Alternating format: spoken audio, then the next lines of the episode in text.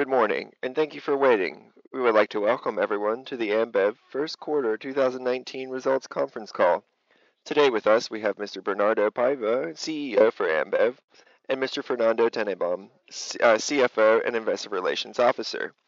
As a reminder, a slide presentation is available for downloading on our website at ri.ambev.com.br, as well as through the webcast link of this call. We would like to inform you that this event is being recorded and that all participants will be in listen-only mode during the company's presentation. After Ambev's remarks are completed, there will be a question and answer section. At that time, further instructions will be given. Should any participant need assistance during this call, please press star zero to reach the operator. Before proceeding, let me mention that forward-looking statements are being made under the safe harbor of the Securities Litigation Reform Act of 1996. Forward-looking statements are based on the beliefs and assumptions of Ambev's management and on information currently available to the company. They involve risks, uncertainties, and assumptions because they relate to future events and therefore depend on circumstances that may or may not occur in the future. Investors should understand that general economic conditions, industry conditions, and other operating factors could also affect the future results of Ambev and could cause results to differ materially from those expressed in such forward-looking statements. I would also like to remind everyone, as usual, that the percentage changes that will be discussed during today's call are both organic and normalized in nature, and unless otherwise stated, percentage changes refer to comparisons with first quarter 2018 results.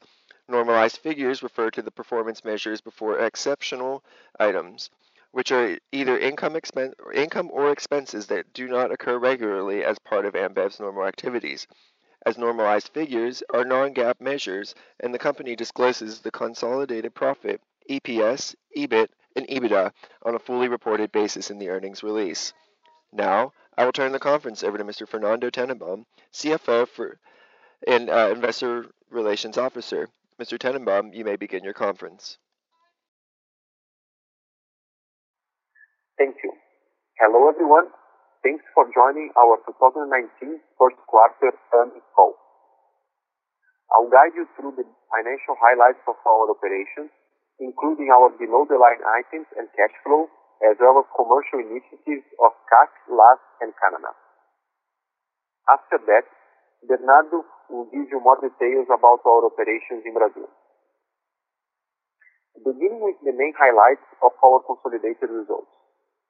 On a consolidated basis, in the first quarter, top line grew 13.7%, a combination of volumes increasing 5.7% and net revenue per hectoliter up 7.5%. EBITDA reached 5.1 billion reais, an organic growth of 16.4%, while EBITDA margin increased 100 basis points to 40.5%. Normalized net profit for the quarter was up 6.2%, delivering 2.8 billion reais. It is worth highlighting that following the categorization of Argentina as a country with a three-year cumulative inflation rate greater than 100%, the country is considered high, highly inflationary in accordance with IFRS. Similar to the last two quarters, we continue to report the results of our operations in Argentina applying hyperinflation accounting. Having said that, I'll now move to our divisional results and start with Brazil. In the quarter, Brazil EBITDA reached 2.9 billion reais, an increase of 8.1% versus first quarter 2018, while margins contracted 220 basis points to 40.8%. Beer Brazil had a very solid performance, with volumes delivering double-digit growth at 11.3%, which coupled with a 3.7% net revenue per hectoliter growth, yielded a top line 16.4% higher than first quarter 2018. Net revenues per hectoliter ended up being in line with inflation, cycling off last year's price increase and negatively impacted by regional mix, as North and Northeast regions grew ahead of the country average. While our volumes grew 11.3%, industry estimates by Nielsen point towards a low single-digit growth. EBITDA for Beer Brazil was up by 5.4% in the quarter, with margin contraction of 400 basis points to 42%. This contraction was explained by the cost pressures we already had anticipated in the full year 2018 early release. Cash costs per hectoliter grew by 24%, impacted by aluminum, barley, and FX. Cash SG&A increased 3.1%, which is less than inflation in the period, even accounting for bonus accruals that we didn't have in first quarter 2018. Such performance was mostly related to initiatives on non-working money expenses. Excluding bonus accruals, Brazil beer EBITDA growth would have been around 7%. In NAB Brazil, top line was up by 25.1% in the first quarter, the result of a 7.6% net revenue per hectoliter growth and 16.3% volume increase. Similar to beer, Indus also grew low single digits according to Nielsen. EBIT in the quarter grew 31.9%, with margin expansion of 170 basis points to 33.6%. In terms of cost and expenses, cash COGS per hectoliter was up 4.7%, with higher aluminum costs being offset by lower sugar prices and operational leverage. Cash SG&A was up 17.3%, impacted by bonus accruals, distribution expenses related to volume growth, which was partially offset by savings in non-working money, as well as savings of expenses in Q1. For the full Brazilian uh, business, we reiterate our guidance of cash COGS per hectoliter growth of mid-teens in Brazil for this year. We should be more pressure in the first three quarters, easing off towards the end of the year. Moving now to Central America and the Caribbean. Central America and Caribbean continues to show good momentum, with a 12.7% net revenues growth, which is a combination of 9.1% increase in volume and a healthy 3.3% net revenues growth. EBIT in the quarter reached 578 million reais, posting a double-digit growth of 14.4% and margin expanding 50 basis points to 39.5%. Cash COGS per hectoliter increased 8.5%, mostly affected by Panama, where our strong volume evolution since 2017 has driven additional temporary costs in order to supply the market with no disruption.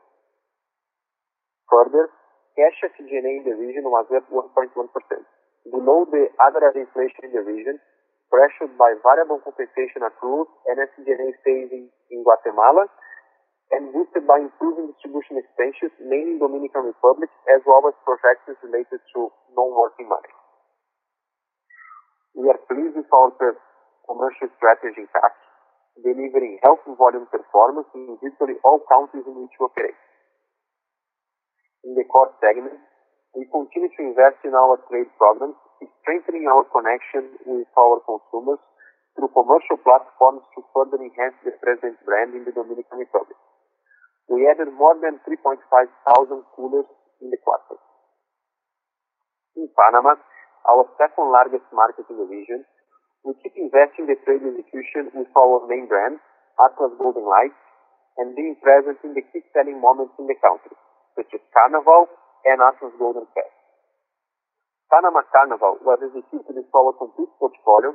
Atlas Golden Light led the way with the campaign Pacto del Sol a Sol, that invited consumers to disconnect from daily routine and enjoy sunny days. We also had, for the first time, a super premium execution of Carnival with Corona. This year's Atlas Golden Fest was the biggest music festival in the country, with a public of 18,000 people, 80% more than last year's edition, and with a major social media engagement.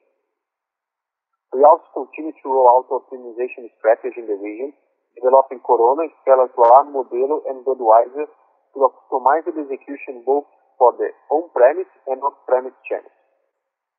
Premium accounts for less than 5% of the beer industry volume impact, representing a great opportunity for the future. I'd like to take this occasion to say that we continue to be very excited about our business development and strong volume performance in CAC, reinforcing our positive outlook for the region moving forward. Switching now to Latin America South.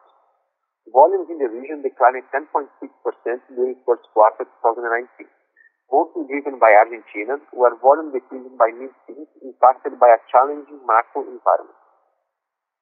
Net revenues per hectoliter increased 27.1%, which led to a 14.5% top line growth. EBIT in LAS for the quarter was up 36.5%, with margin expansion of 820 basis points to 47.6%. Cash COGS per hectoliter in the quarter declined 4.7%, mostly driven by favorable FX hedges, while cash SG&A increased by 19%. Despite the macroeconomic volatility throughout the region, we remained focused on what we can control in our business and had positive developments. In Argentina, we maintained the strategy of differentiating the core brands, Quilmes, our classic lager, and Brahma, our easy-drinking lager. We opened for the first time Quilmes' own bars named Los Clásicos de Quilmes to further improve consumer experience. On the core plus segment, Budweiser continued to embrace the youth platform, sponsoring Lollapalooza through several activations, promotions, and even releasing an exclusive 473 ml can. We also launched Andes Origen Vendimia, another limited edition variety for the Andes Origen. Viewed this way, Vendimia was the first beer to be present at a wine festival. Our high-end strategy has also shown promising results in LAS, with our premium portfolio outpacing the industry across all countries in which we operate. Both Stella Artois and Corona launched a Better World campaign with huge repercussions in Argentina. For the first time, Stella Artois took the donation kit back and changed its iconic red cartouche to blue. Not only Stella turned blue. We launched Stella Blue Challenge by inviting different stakeholders such as top celebrities joining by coloring their hair blue, Buenos Aires City by turning city monuments blue, and one of the main newspapers in the country by turning their logo blue. Corona launched Protected Paradise and Plastic Doesn't Belong to the Ocean as a focus of their summer campaign, generating a lot of buzz through cleaning up activations and a huge tank filled with plastic in the middle of the city's main train station. Going forward, while cautious with Argentina in the short term, we have positive mid and long-term perspectives in the country and remain confident in our ability to deliver solid top line and EBIT in the whole region, supported by a strong portfolio. Turning now to Canada. In the first quarter, top line in Canada declined 3.1%, a combination of a 1.2% net revenue per hectoliter increase and a 4.3% volume decline, which was mostly driven by a slowdown in the beer industry. EBIT reached 329 million reais, which is 6.5% higher than in the first quarter of 2018, with margin expansion of 230 basis points to 25.4%. In the quarter, cash COGS per hectoliter declined 1.9% as higher aluminum and other commodity prices and lower dilution of fixed costs were more than offset by an easy comparable in first quarter 2018.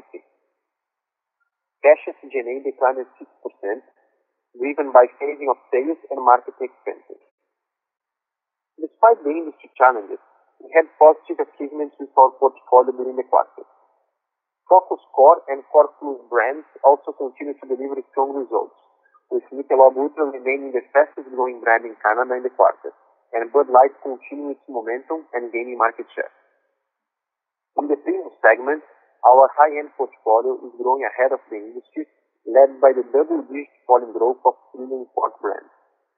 Corona launched its first winter 360 campaign called Corona Sunsets Winter Tour.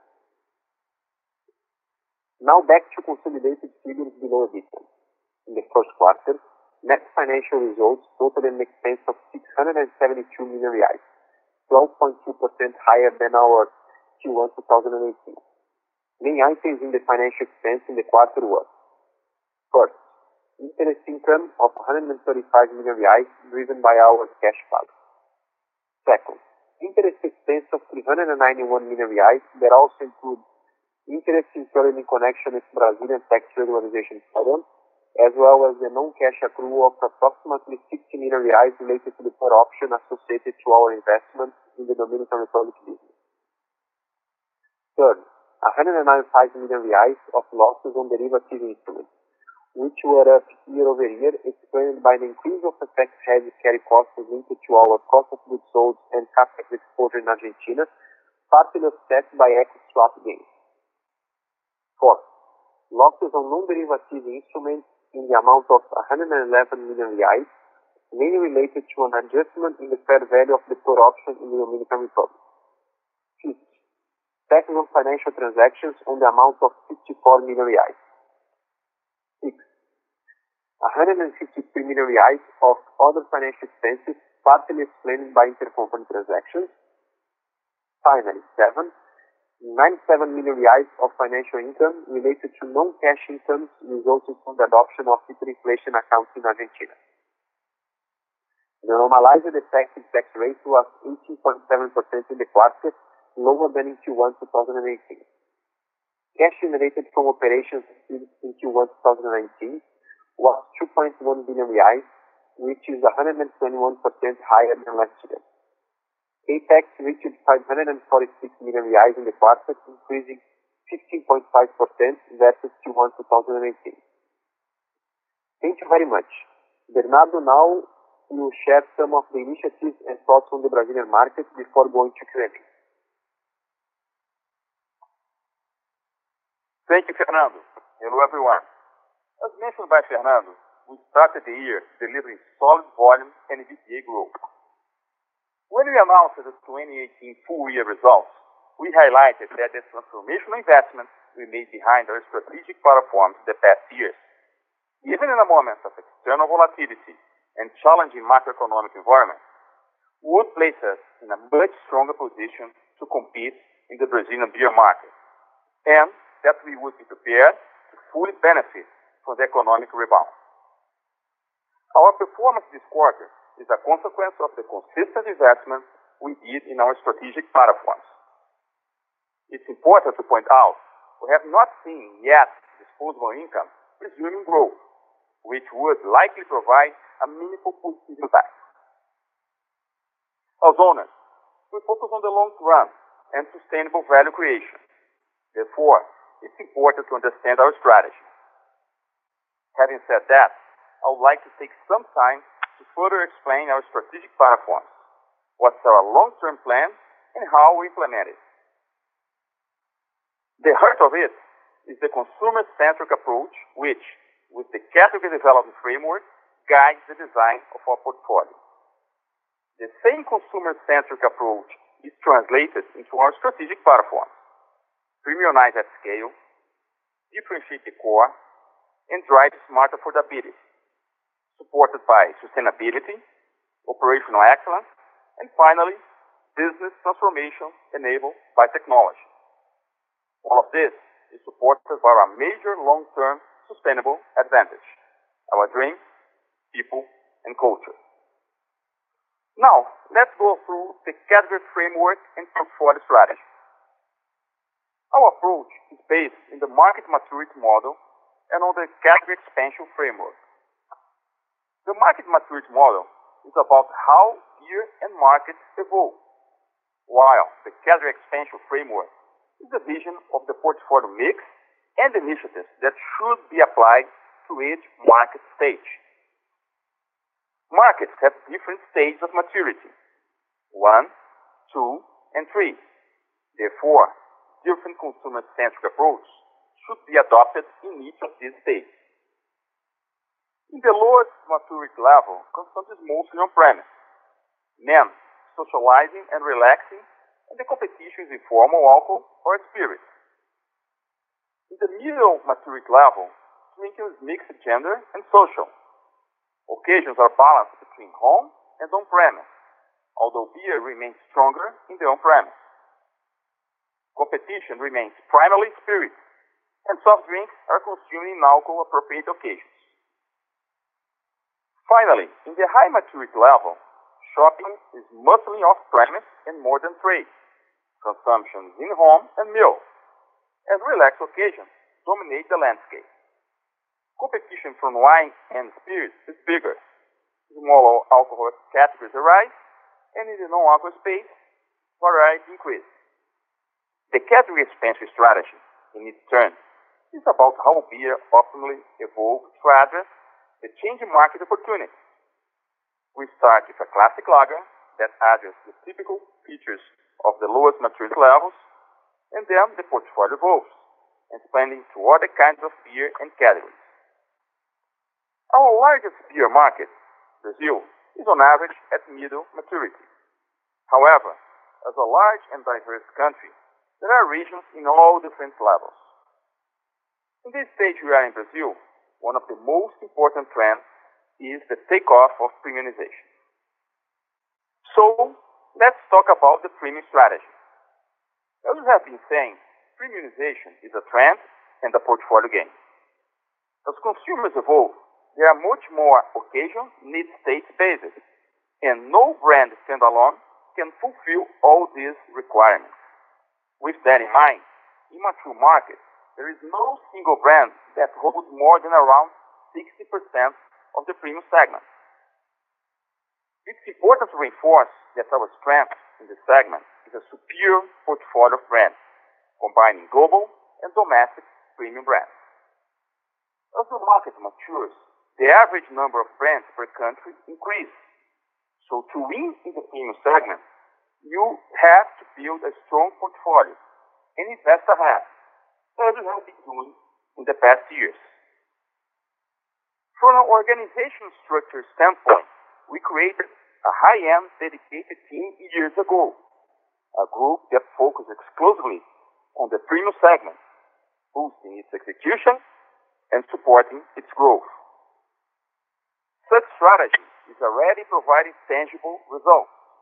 This quarter, our global brand comprised of Budweiser, Artois, and Corona, grew more than 50%. Once again, we gained market share in the premium, as we have been doing in the last consecutive quarters. Brand construction goes through an investment experience that allows consumers to read the values of each brand in a deeper way. This can be done through sponsoring an asset that's relevant to consumers, such as Lollapalooza, NBA, or the NFL, or through proprietary events such as Bud Basement, Stella, and Corona Sunset, where the immersion into the brand value is very relevant. All of this is amplified by social media. We are also stepping up on packaging with initiatives such as the new visual brand identity and the new bottle shape for Budweiser, which enhances the brand's attributes and also compact assortment, having now in our portfolio more cans and sharing size bottles. Budweiser, our largest global brand, plays a key role as a bridge for consumers who are trading up towards the premium segment. It was the premium brand with the biggest number of mentions in digital platforms in the quarter, a growth of 100% compared to the first quarter 2018. This quarter was marked by campaigns such as International Women's Day, Super Bowl, and Lollapalooza. Stella Artois is a reference of beer quality in Brazil. A classic Belgian lager with a distinctive taste that experienced accelerated growth from second semester on last year. In this quarter, we maintained the focus on gastronomy cultural events with another successful edition of our proprietary event here at Stella Artois in Rio de Janeiro, one of the main markets for Stella in Brazil. Stella Artois volume was also supported by the continued expansion of new pack formats, such as the sharing size bottles and the new cans that offer to Stella consumers new options to taste a Stella in different occasions. Stella volumes continue to deliver very strong double digits. Corona volume more than double this quarter, a historical achievement the brand was present in the 20th New Year's Eve party in the country with the Corona Sunset Circuit. In the Better World front, Corona officially launched the partnership with Parley for the Ocean to clean 20 Brazilian beaches in 2019, together with our World Surf League champion, Gabriel Medina. With that, the brand reached its all-time high number of mentions in social media in the quarter. Now, I would like to spend a few words about the domestic portfolio, Original and Serra Malte in particular. These brands were first developed in their own trade channel, delivering amazing experience to consumers. Original and Serra Malte had their combined volume increasing double digits during the first quarter. In summary, our premium portfolio continues to lead Ambev's organic growth. We believe that we are far from reaching the full potential of the premiumization trend, which will fuel our results for the future. Now moving to the core segment. We made transformational investments in our core segment in the past years with new visual brand identities, great packaging improvements, launch of new liquids, building a portfolio to offer consumers a variety of choice for different tastes and occasions. This started with Brahma in 2016. We launched three varieties of Brahma Extra, creating a true family of beers. And since its launch, Brahma family has been growing strongly quarter after quarter. Brahma family is all about beer expertise. Brahma Extra reinforced that and has also had a positive impact on the brand act of Brahma, its mother brand. Based on the learnings from Brahma, we created the Skol family, a family of beers designed to bring innovation and variety to the beer market. In addition to Skol Pilsen, the original liquid, the Skol family is composed of Skol Hops, a beer with special hops, and Skol Puro Malte, a beer that addresses consumers' interest in pure malt and also prefer a very drinkable liquid. All of them maintain the main attribute of Skol, which is drinkability. The development of these families expand the occasions and consumer reach of our core portfolio and also enhance the quality perception and brewing credentials of the respective mother brands. Both families maintain the category expansion framework positioning of the brand.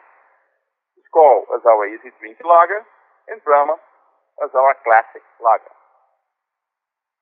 Brahma continues to grow well above the industry quarter after quarter. To increase its meaning and relevance, Brahma launched in this quarter a new campaign reinforcing that the brand has been part of the Brazilian consumer's life for a long time. The objective to remind Brazilians of emotional moments, while reinforcing that Brahma was always present in this moment. While in 2018 we focus on strengthening Brahma's quality through our 130 years anniversary celebration, sharing with consumers the beer knowledge that we acquired over the years, we now want to reinforce our quality, heritage, and tradition through a more emotional approach. This new campaign will be reflected in all Brahma touchpoints, including soccer with Copa America and country music. Skol closed the summer with a very strong carnival. The brand promoted the most important street parties in Brazil, providing breakthrough experience to more than 37 million consumers in more than 31 cities. The brand Skol also increased in a positive way the numbers of mentions in social media. Total mentions increased by 23%, being more than half driven by Malte. Skol Puro Malte is not yet being sold in all Brazilian states. We are still rolling out nationally, but so far the product is an amazing success. Having the three varieties of liquids supports the family concept, and the Skol family grew in the quarter. I will now spend a few minutes talking about value. As we mentioned before, the value segment is characterized by the importance of brand equity. Moreover, even though it's quite relevant in terms of volume, its share in the industry profit pool is very, very low. However, considering its size, it has been tackling affordability with relevant brands and without disruption in profitability. As a result, we have developed initiatives related to packaging, such as the 300 ml returnable glass bottle and the 18 can pack, and more recently, new brands such as Nossa and Magnífica. Regarding this quarter, the value segment declined 200 basis points against its peak last year. We remain confident that once we start to see disposable income improving, we are likely to see the value back to its historical levels. Nossa and Magnífica continue their successful rollout in the states of Pernambuco and Maranhão, respectively. Moving to sustainability. Sustainability is an important platform to pursue the dream of building a better world and also enhance Ambev's reputation. Last year, we announced an aggressive set of environment targets to achieve by 2025. These are goals related to challenge proposed by the United Nations through the Sustainable Development Goals and aimed at reducing CO2 emissions, renewable energy, water management, intelligent agriculture, and circular packaging. As well as these goals, we also have a strong commitment for responsible consumption. A few days ago, for example, we launched a huge campaign on TV, social networks, and print vehicles warning to the danger of drinking and driving. We show some of our beer logos with letters mixed up to say this is what happens when people drink and think it's okay to drive. We also have other important initiatives. AMA, our mineral water launched in 2018, is one of them. All the profit obtained with this product is totally reverted to projects of access potable water in the Brazilian semi-arid. So far, we delivered more than 3 million reais benefiting 26,000 people. And we have our VOA program, an internal consulting company with voluntary participation for our people, created to help NGOs optimize their profits, budgets, and also manage people and careers. We are proud to help by doing what we do best.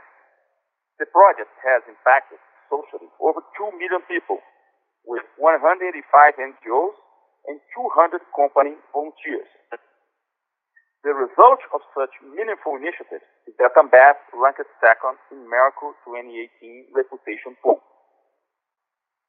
Moving on to operational excellence. Operational excellence has always been one of our biggest strengths and key differentials. Given that point of sales connects our brands to consumers, client service is a strong focus.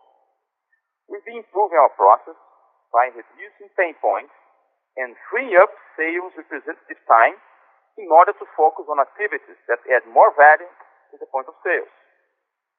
Our mantra is, wherever we call it Brazil, there has to be Ambev. We divided the country in a large quantity of market territories, and we have been stepping up our go-to-market focus on the idea that consumers should always be able to have products close, cold, and at the right price. In order to measure client satisfaction, last year we started tracking the Net Promoter Score of our clients. This allows us to better understand their pain points and how can we provide more value-added service with greater granularity in the country. We are also investing in predictive algorithms with the use of machine learning to address possible client issues before it happens. We have also excellence programs to ensure consistent quality and sharing of best practice on breweries, logistics, sales, and shared service centers.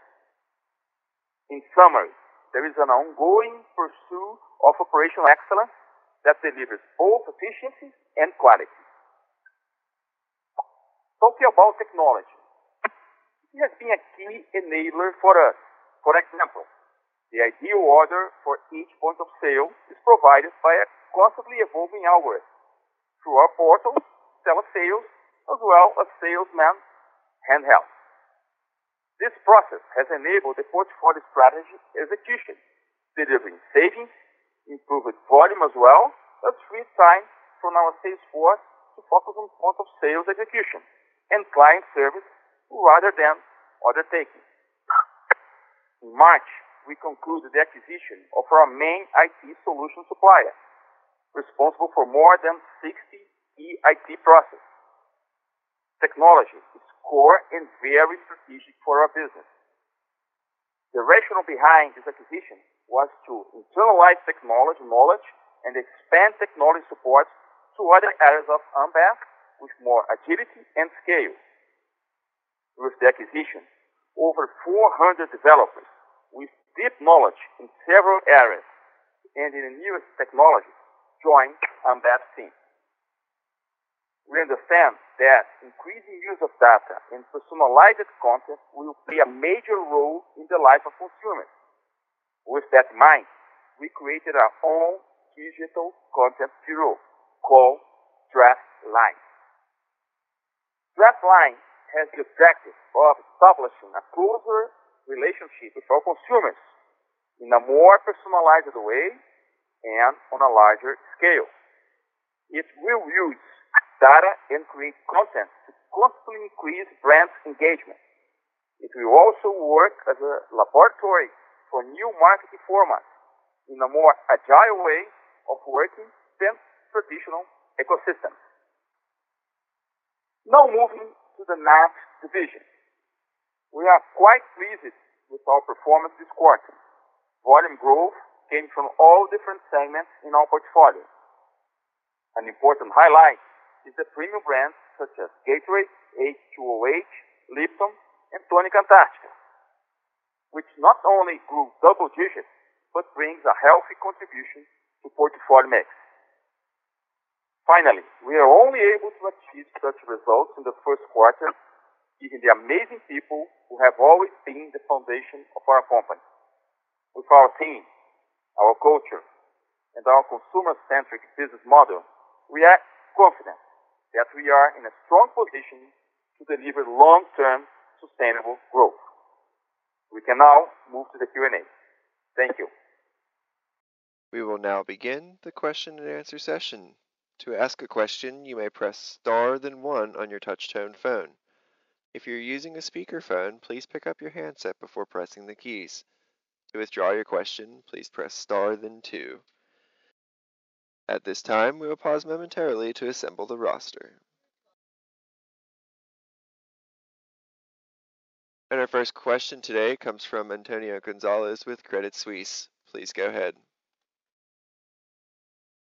Morning, Bernardo and Fernando. Thank you for taking my question. I just have two quick ones, if I may.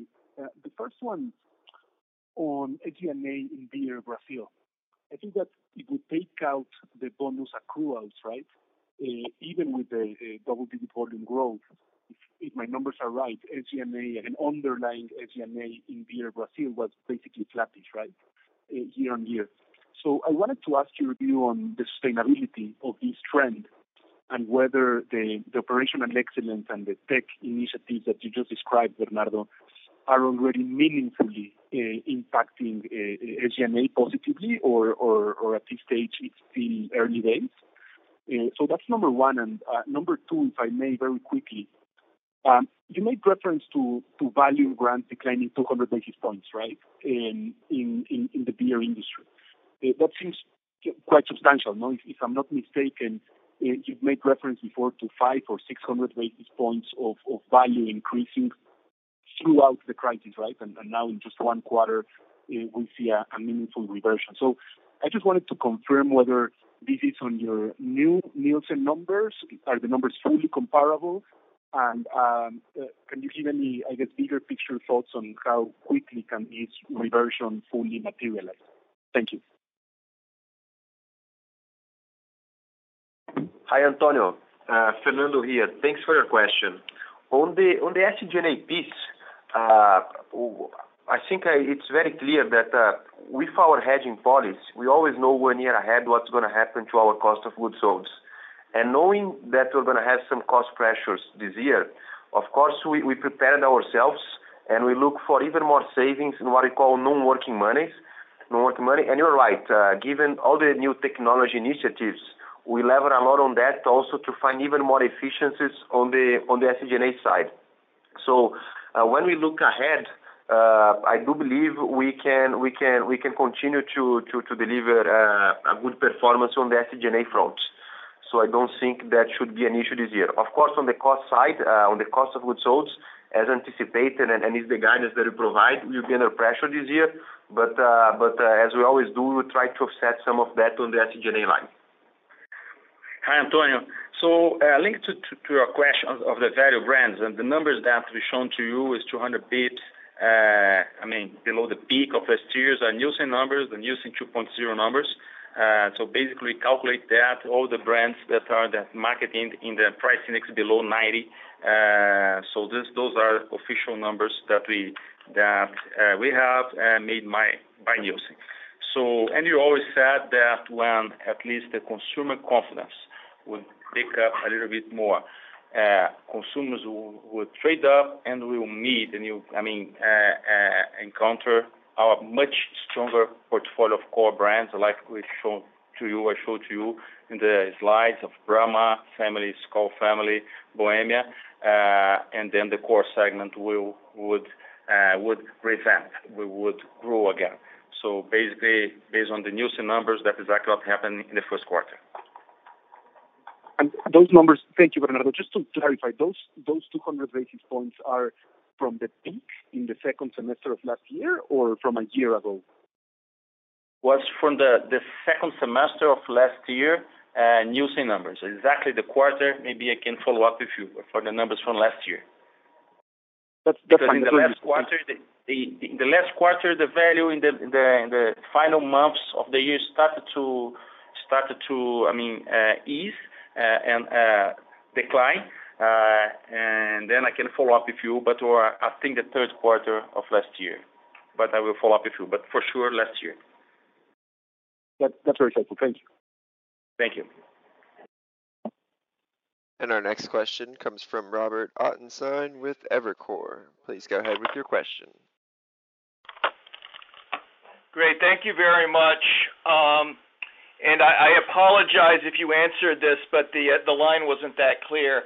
Um, It it looks like you've you know invested uh, you know a significant amount over the last four or five years on innovation, Uh, which is great given the uh, the kind of challenges that you had, and you're starting to see some of the benefits from that. Can you perhaps you know contrast Uh, what percentage of your sales or volume came from innovation uh, this quarter uh, compared to where it was a you know couple of years ago? So that's question number one, and I realize that may be tough to get. And then Second, um, can you help us think through kind of the sort of the general volume run rate that you're at now? Obviously, you had a huge benefit from the carnival this quarter. Um, what would be a kind of a more normalized run rate given the current economic environment? Thank you.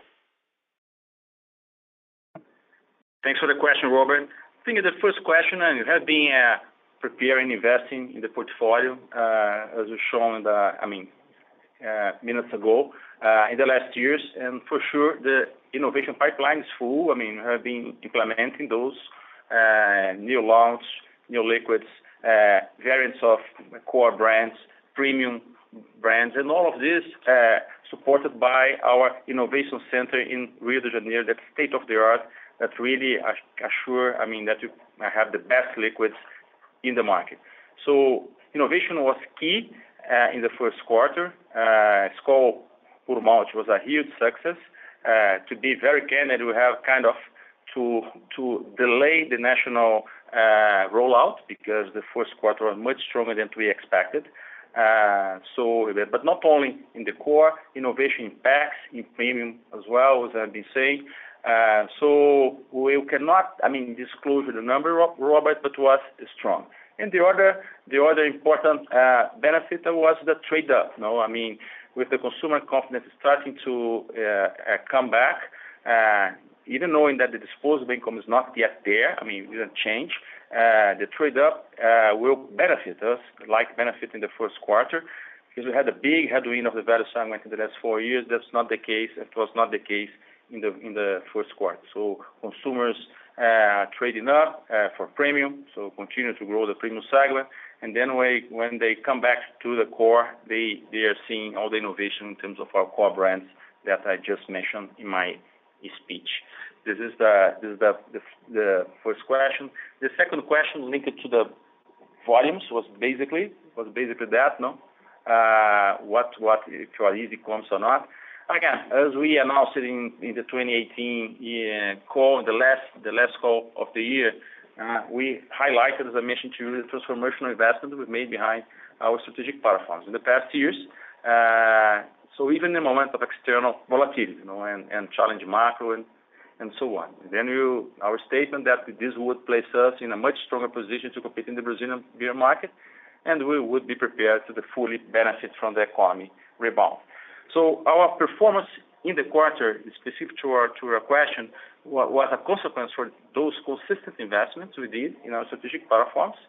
Uh, it's important uh, to point out we have not seen yet disposable income resuming growth, which would likely provide a meaningful positive impact if it happens in the future.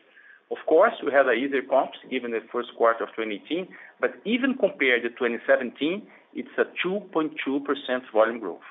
Uh, so, when as I said, we expected and happened an increased trade up that that the shrink of the value segment, the mainstream brands of the portfolio of the variants of Family and Family Brahma performing well. Important to say that Brahma has been performing above last year and then very well many consecutive quarters, but the Family Skol performed above last year as well. Uh, and the premium uh, portfolio of brands, uh, superior portfolio that we have growing uh, ahead of the industry, gaining share for many consecutive quarters, Uh, as well. And in the value segment, although is is shrinking, uh, is not exactly a segment that's a profitable one, but we found ways uh, to be present and to gain share in the value segment as we did as well, in a profitable way with those local brands like Magnífica and Nossa.